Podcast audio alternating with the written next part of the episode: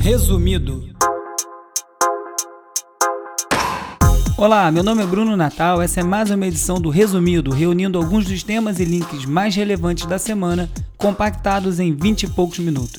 E nessa edição eu falo sobre podcasts e o futuro da informação com os convidados Paulo Scarpim, Bruno Torturra, Marcelo Lins, André Fran, Felipe Cruz e Vitor Souza.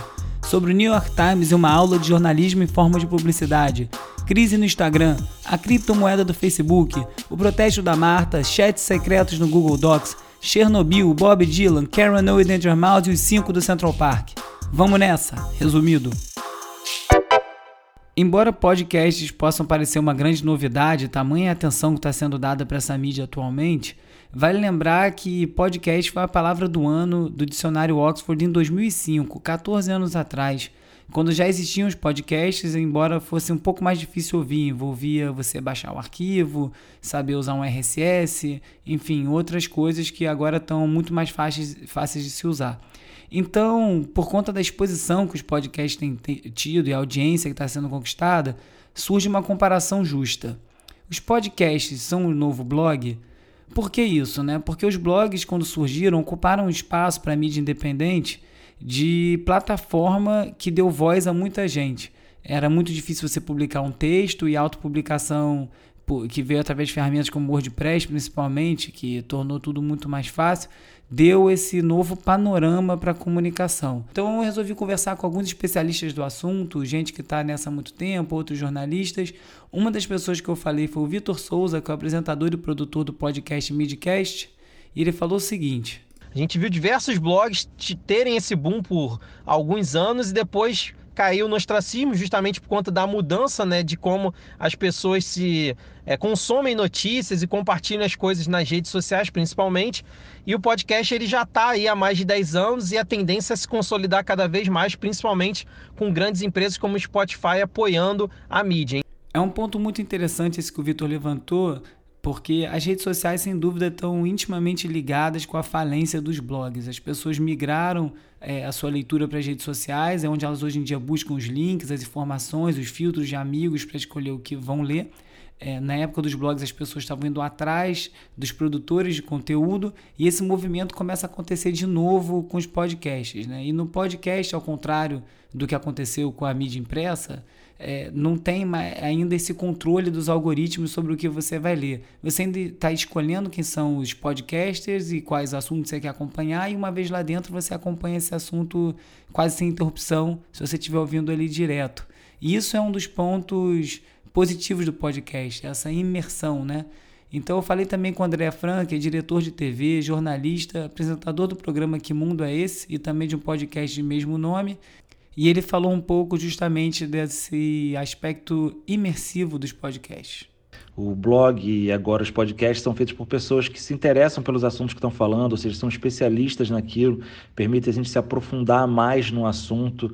É, ele combate também um dos principais problemas, que é da distração, daquelas várias abas abertas no navegador ou do second screen. Você está vendo TV, vendo Netflix, mas está com o Twitter aberto ao mesmo tempo, então a sua atenção não é 100% naquilo. No podcast, não. Você está, pelo menos via áudio, focado 100% no conteúdo.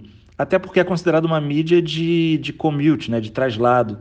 Até o tempo dele, ali, uns 15, 20 minutos, é meio calculado pelo tempo médio de traslado casa trabalha nos Estados Unidos. O áudio engaja muito mais a pessoa pelo emocional, né? Pesquisas já mostraram isso.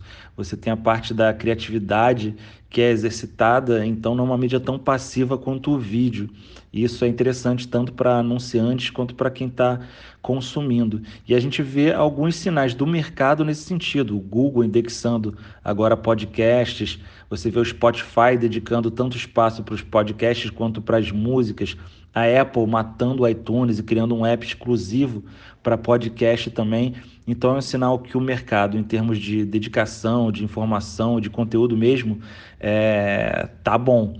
Acho que não vai dar dinheiro, como os blogs também não deram, mas é um espaço bacana para quem quer compartilhar ideias, informação e influenciar pessoas. Além desse aspecto imersivo, também tem a questão da curadoria, né? Que o André falou um pouco, de você conseguir encontrar especialistas para falar de assuntos que você gosta. Eu conversei também com o Marcelo Lins, que é jornalista, comentarista e apresentador da Globo News. um pouco sobre essa questão da curadoria dos assuntos, de encontrar especialistas, mas ele tocou num ponto muito interessante também, que é a intimidade. O que a voz como interface pode gerar no ouvinte. No podcast cabe tudo e é sim mais difícil de controlar, a meu ver. Mais difícil até do que o chamado território livre da internet, que a gente vai descobrindo cada vez mais, que não é tão livre assim, pelo menos não nas redes sociais, onde manipulações são possíveis, onde o algoritmo tem um peso enorme. Então eu acho que a gente nem tem a noção exata hoje ainda tudo o que o podcast pode nos dar em termos de potencial de alimentar debate, mas que é sem dúvida nenhuma uma ferramenta que qualquer pessoa que trabalhe com comunicação, mas não só, também qualquer pessoa interessada em debater, em se aprofundar sobre praticamente qualquer tema tem à sua disposição, basta ter um celular. E não deixa de ser curioso também ver como as pessoas ouvem podcast, né? Eu tenho conversado com muita gente que ouve podcast a caminho do trabalho, ou da universidade, ou em casa tranquilamente, bebendo alguma coisa, lavando louça. O podcast vai se tornando um amigo de estimação que te aproxima de temas que talvez você não encontrasse lugares para debater, para estudar, para analisar. A primeira comparação natural dos podcasts, sem dúvida, é com as rádios, né? com os programas de rádio. Tem algumas diferenças, né? em termos, tanto em termos de produção quanto em termos de alcance, também tem a democratização do que o podcast possibilita para os criadores de conteúdo. E o Bruno Torturra, que é o editor do Greg News, do canal Fluxo, e além de ser anfitrião de um, de, de um dos melhores lives do Instagram, o Boletim do Fim do Mundo, que ele faz constantemente no, no Instagram dele, arroba tortura, recomendo muito. Ele falou comigo também sobre o assunto e falou um pouco sobre isso, que essa questão tão importante que é da relação do ouvinte com o gerador de conteúdo. Outro fenômeno que eu acho bem interessante é como a internet evoluiu para oferecer uma nova forma de expressão para a massa, que é a palavra falada. Acho que isso começou com o vídeo, YouTube, a live e tal. E o podcast é uma chance de aprofundar isso e explorar um formato que não é simplesmente rádio, mas eu acho que é uma carência humana que está implícita também no excesso de troca de texto que a gente tem, seja por rede social, por WhatsApp, mas que é a carência da palavra falada, da expressão com outra sutileza, com outra entonação, com outra hesitação outra forma de pensar que também está por trás disso. E o rádio, talvez, né, fosse das mídias mais impermeáveis, né, para quem não era um profissional dele, né? Ele era muito estandartizado, muito padronizado e acho que tem uma fronteira também, não só que substitui o blog no sentido da expressão individual, mas de uma fronteira de linguagem mesmo para muita gente. Esse ponto que o Torturra tocou é muito importante, muito delicado também, que tem a ver com uma coisa que todo mundo que produz conteúdo na internet ou já se comunicou por escrito, seja no grupo WhatsApp, ou as mil brigas com famílias e amigos em grupos de WhatsApp, que é a questão da entonação. Quantas vezes a gente não escreve uma coisa, a pessoa lê de uma forma, porque a palavra escrita não tem uma entonação, né? A entonação está na cabeça de quem lê. Quando a gente fala, a gente consegue é, emprestar a entonação que a gente quer e botar a intenção que a gente quer de forma um pouquinho mais clara, embora também haja confusão.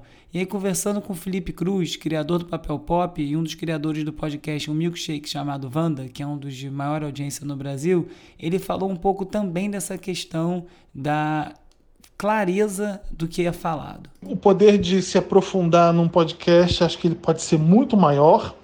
É Acho que você não tem tanto a chance de ser mentiroso. Eu acho que o podcast é uma ferramenta que você está ali mostrando quem você é mesmo, a sua opinião, a sua linha de raciocínio, coisas que um texto não, não entregava tanto quando você postava no blog, digamos assim. Eu acho que está mais próximo, talvez, dos influenciadores de YouTube que fazem vlog, que o podcast ele tem esse poder de de conversa e de intimidade e de sinceridade que nenhuma outra ferramenta teve até agora. Não sei se o YouTube é tão sincerão e tão nu e cru quanto é um podcaster. Você podia fingir muita coisa quando você tinha um blog, né? Eu não sei se dá para fazer sucesso no podcast hoje em dia sendo tão fake. Acho que uma questão que apareceu bastante na fala de todos os convidados de hoje é a questão da autenticidade, da verdade da fala, que é, parece primordial para o sucesso do podcast. Mas isso também é só uma das facetas, né? As pessoas fazem programas pessoais, ou programas de notícias, ou de crítica, ou como esse aqui, mas tem toda uma outra gama de podcast que vai para um lado do entretenimento, da ficção, que tá, de fato, é o que está trazendo muito do sucesso nos Estados Unidos. Os principais podcasts são serializados, é, contando histórias, documentais. E aí eu falei com a Paula Scarpim, que é ex-repórter da Piauí, diretora de criação da produtora de podcasts Rádio Novelo e diretora dos podcasts Foros de Teresina e Maria Vai com as Outras, outros dois grandes sucessos entre os podcasts brasileiros, e ela falou um pouco sobre esse outro lugar do podcast, né? Quando ele vira, na verdade, uma superprodução, sai desse lugar caseiro e começa a ir para uma coisa mais rebuscada, que também é um dos caminhos, talvez até um caminho natural para a evolução dessa mídia. Na minha opinião, os podcasts têm mais a ver com série do Netflix, sabe? Eu não sei se tô, mal comparando, mas quando a gente pensa em blog, normalmente a gente pensa numa coisa meio despretensiosa, uma coisa que não tem tanta regularidade assim nas entradas. Lógico que tem muitas exceções bem marcantes assim dentro do jornalismo que é mais minha área. Tem uns blogs que funcionam super bem até hoje, é, que tem um, hordas de seguidores, como o Noblar e é, o Bob, Bob Fernandes também no Terra. Mas é, eu acho que quando a gente fala em blog normalmente a gente pensa numa coisa meio solta, meio cara de diário, que a pessoa às vezes esquece de escrever, sabe? Que fica uma coisa, ah, de vez em quando eu escrevo, de vez em quando não, e vou falar o que eu quiser. E eu, pelo menos para mim, para os podcasts que eu curto, para os podcasts que eu vejo que estão se estabelecendo bem, é, tem um compromisso e uma, uma pré-produção e uma pós-produção digna de série, assim, digna do audiovisual. Estamos sem dúvida diante de um momento muito especial de implementação e praticamente uma criação de uma mídia nova no Brasil. Tem muitas vozes surgindo, muitos caminhos a serem propostos e descobertos. Nem falei aqui nessa discussão toda sobre participação de mídia, anunciante, viabilização desses formatos. Isso vai acabar sendo um papo para um outro dia. Por enquanto, sigo aqui empolgado e espero que vocês também. E já que o assunto é informação, vi uma campanha muito legal do New York Times chamada The Truth is Worth It, né? A verdade vale a pena, que é, é uma série de propagandas do New York Times produzida pela Droga 5, que é uma das agências mais legais de publicidade, que normalmente entrega umas coisas muito bacanas. Eles ganharam Cannes essa semana, o Grand Prix.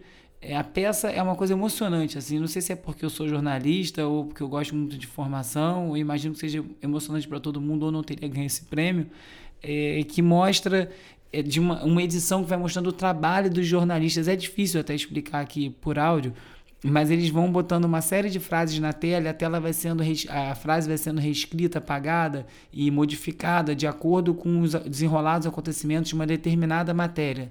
São uma é sobre a, a, o aprisionamento, separação das crianças de filhos de imigrantes nos Estados Unidos, esse caso recente, e as palavras vão se formando até a hora que ela vira a manchete final da matéria do New York Times, como ela foi impressa o trabalho muito bem executado do vídeo, a edição, o, conteúdo, a ideia, o conceito como um todo é bem emocionante. Tenta ver aí no YouTube, eu vou botar o link lá no Urb, né? O post que acompanha todas as edições aqui do programa, urb.cc, lá eu vou botar o vídeo para quem quiser assistir. O atual questionamento do papel das redes sociais nas nossas vidas vai chegando e gerando momentos até outro dia inimagináveis. Esses dias a Selena Gomes, que é a terceira pessoa com mais seguidores no Instagram, resolveu deletar o aplicativo do seu telefone e fez um anúncio sobre isso. Ela não fechou a conta, certamente tem muito acordo comercial envolvido, até que deve é, impedir ela de cancelar essa conta no momento que ela quer, mas ela tirou do celular. O pessoal do Instagram deu uma resposta oficial, disse que eh, queria muito conversar com ela, entender os motivos disso, mas que ela é uma grande celebridade, necessidades dela são diferentes do grande público. Mas ela alegou de forma bastante clara que a, o Instagram está deixando ela deprimida. Alguém muito grande na rede apertando um botão de uma questão muito relevante, isso vai, ainda bem, cada vez ganhando mais visibilidade. E após muita especulação no mercado, Facebook finalmente anunciou oficialmente o lançamento da sua criptomoeda, que vai funcionar nos moldes de um Bitcoin, mas com várias limitações em relação à liberdade que essas criptomoedas é, propagam. Né? Tem como parceiro vários bancos e operadores de crédito, é, empresas como Spotify, Uber, Lyft, o Mercado Pago e outros tantos que vão aceitar esse pagamento, o discurso deles é que eles vão tentar democratizar o acesso ao sistema financeiro.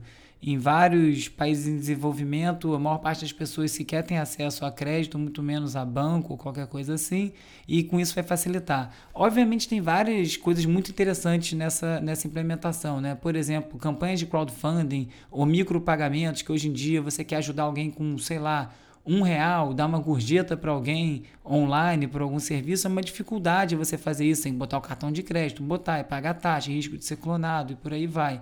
Com uma moeda, uma criptomoeda protegida por blockchain, funcionando no, dentro de um sistema, dentro de um ecossistema como é o Facebook, inclusive, vai facilitar você apertar um botão e jogar um dinheiro para alguém. Imagina isso para uma campanha de crowdfunding, coisas assim, como vai funcionar. Agora, a grande questão que fica é se tem gente que não está confiando em botar nem mais foto no Facebook, alguém vai querer botar o dinheiro? A Copa do Mundo Feminina de Futebol já está de vento em popa. Já tivemos os três jogos do Brasil classificado para as oitavas de final. Um dos grandes assuntos foi a, o protesto da Marta, né? maior jogadora de futebol de todos os tempos, seis bolas de ouro, ainda não tem uma Copa do Mundo. Ela não conseguiu nenhum contrato de patrocínio para a chuteira dela que ela tivesse considerado bom. Ela diz que já che chegou a ter oferta pela metade do preço que ela já recebia. Obviamente, ela estava de olho numa proposta maior, por ser a Copa do Mundo, por ser uma Copa do Mundo talvez a de maior visibilidade do futebol feminino e por ela ter uma renca de recorde para bater que ela já bateu. Né? Ela é a primeira atleta a fazer gol em cinco Copas do Mundo diferentes e com o gol que ela fez na Itália de pênalti chegou a 16 gols, é a maior artilheira da história das Copas, passando o alemão Klose que tinha, que tinha 16 gols. Ela não conseguiu esse patrocínio, então ela fez o gol e apontou para a chuteira. Na chuteira ela botou o logo de uma ONG que luta pela igualdade de direitos das mulheres no mercado de trabalho e nisso, obviamente, em relação a salário e gerou uma discussão. Já teve gente criticando, dizendo que o futebol feminino não gera tanto dinheiro assim, não tem como pagar igual, mas a discussão é um pouco maior do que essa, né? Curiosamente, essa semana saiu uma notícia de uma atleta do Havaí, é, do Havaí em Florianópolis, no caso do time, que foi de 10 anos, que ela joga lá no clube e agora ela joga com os meninos, porque ela está querendo evoluir, tem mais competitividade e ela está jogando com os meninos. Ela pode fazer isso até os 13 anos, quando ela obrigatoriamente tem que ir para uma liga só de mulheres ela está querendo ir para fora do país e ela já fechou um contrato com a Umbro, é, fornecedora de artigos esportivos. Um contrato que eu não consegui descobrir o valor, mas já estão investindo em meninas da cidade. Então tem várias questões aí, né? O fato de uma menina ter que jogar com os meninos para conseguir ter o, o nível de competitividade que ela, que ela precisa, enfim, é muita coisa que essa questão levanta. Enquanto isso, na Inglaterra foi passada uma lei para proibir anúncios que explorem estereótipos de gênero. Então, mulheres limpando a casa, homens executando é, é, tarefas que, manuais, ou então homens performando melhor academicamente e coisas assim, estão banidas de publicidade no Reino Unido. Gerou uma discussão enorme em torno, óbvio, tem gente reclamando, dizendo que isso é uma maneira de perder tempo com discussões muito maiores como bullying e salários iguais, como vimos falando da Marta, mas é um movimento interessante, né? Há nem tanto tempo atrás a gente vê propagandas de cerveja aqui no Brasil explorando o corpo das mulheres, isso era totalmente naturalizado e mudou. Então não tem por que não mudar em outros pontos e aspectos também. Começando as tradicionais rapidinhas sobre cultura, o produtor de música eletrônica Uncle transformou dois de seus discos em instalações imersivas na Saat Gallery em Londres. É, os discos servem como trilha e ele criou experiências relacionadas a essas músicas de forma que você tem uma experiência parecida com entrar dentro da música e cada uma das músicas do álbum. O, a própria matéria fala que é muito difícil explicar em palavras, é uma coisa bem sensorial. Quem tiver oportunidade, então não deixe de conferir. A Karen O e o Danger Mouse lançaram um disco juntos chamado Lux Prima. Karen O é um grande nome da cena nova-iorquina. O Danger Mouse também apareceu ali em Nova York com seus discos de mashup de Beatles com Jay-Z. Depois fez diversos discos muito legais, sempre trabalhos bacanas. O Baco Exu do Blues ganhou com seu clipe um dos grandes prêmios do Festival de Cannes também. O clipe o Bluesman, que é um filme oficial chamado assim, né, um curta clipe ganhou um prêmio desbancando bastante nome grande, incluindo a Beyoncé e o Jay-Z, falando aí nele de novo. A série da HBO Chernobyl, finalmente comecei a assistir, é muito legal, muito aterrorizante imaginar o que aconteceu naquela época. É uma minissérie de cinco capítulos, já foi anunciado que não vai haver outra temporada, até porque a história acaba, né? E no Netflix, documentário novo do Martin Scorsese sobre Bob Dylan, não é o primeiro que ele faz, mas toda vez que ele fizer, deve ser assistido. Essa foi mais uma edição do Resumido. Como sempre, um episódio gera um post no meu blog www.urb.cc. Lá tem todos os links comentados por aqui para quem quiser se aprofundar. Além disso, tem também o link para a campanha no Apoia-se para você virar um patrocinador do Resumido. Seria bem legal se você desse uma olhada por lá. Também tem uma playlist que eu atualizo semanalmente, eu sempre mudo as músicas que estão lá, resumido tracks. E quem puder divulgar para os amigos o programa é a melhor forma de divulgar isso aqui. Agradeço muito. Semana que vem tem mais. Resumido. Resumido. resumido.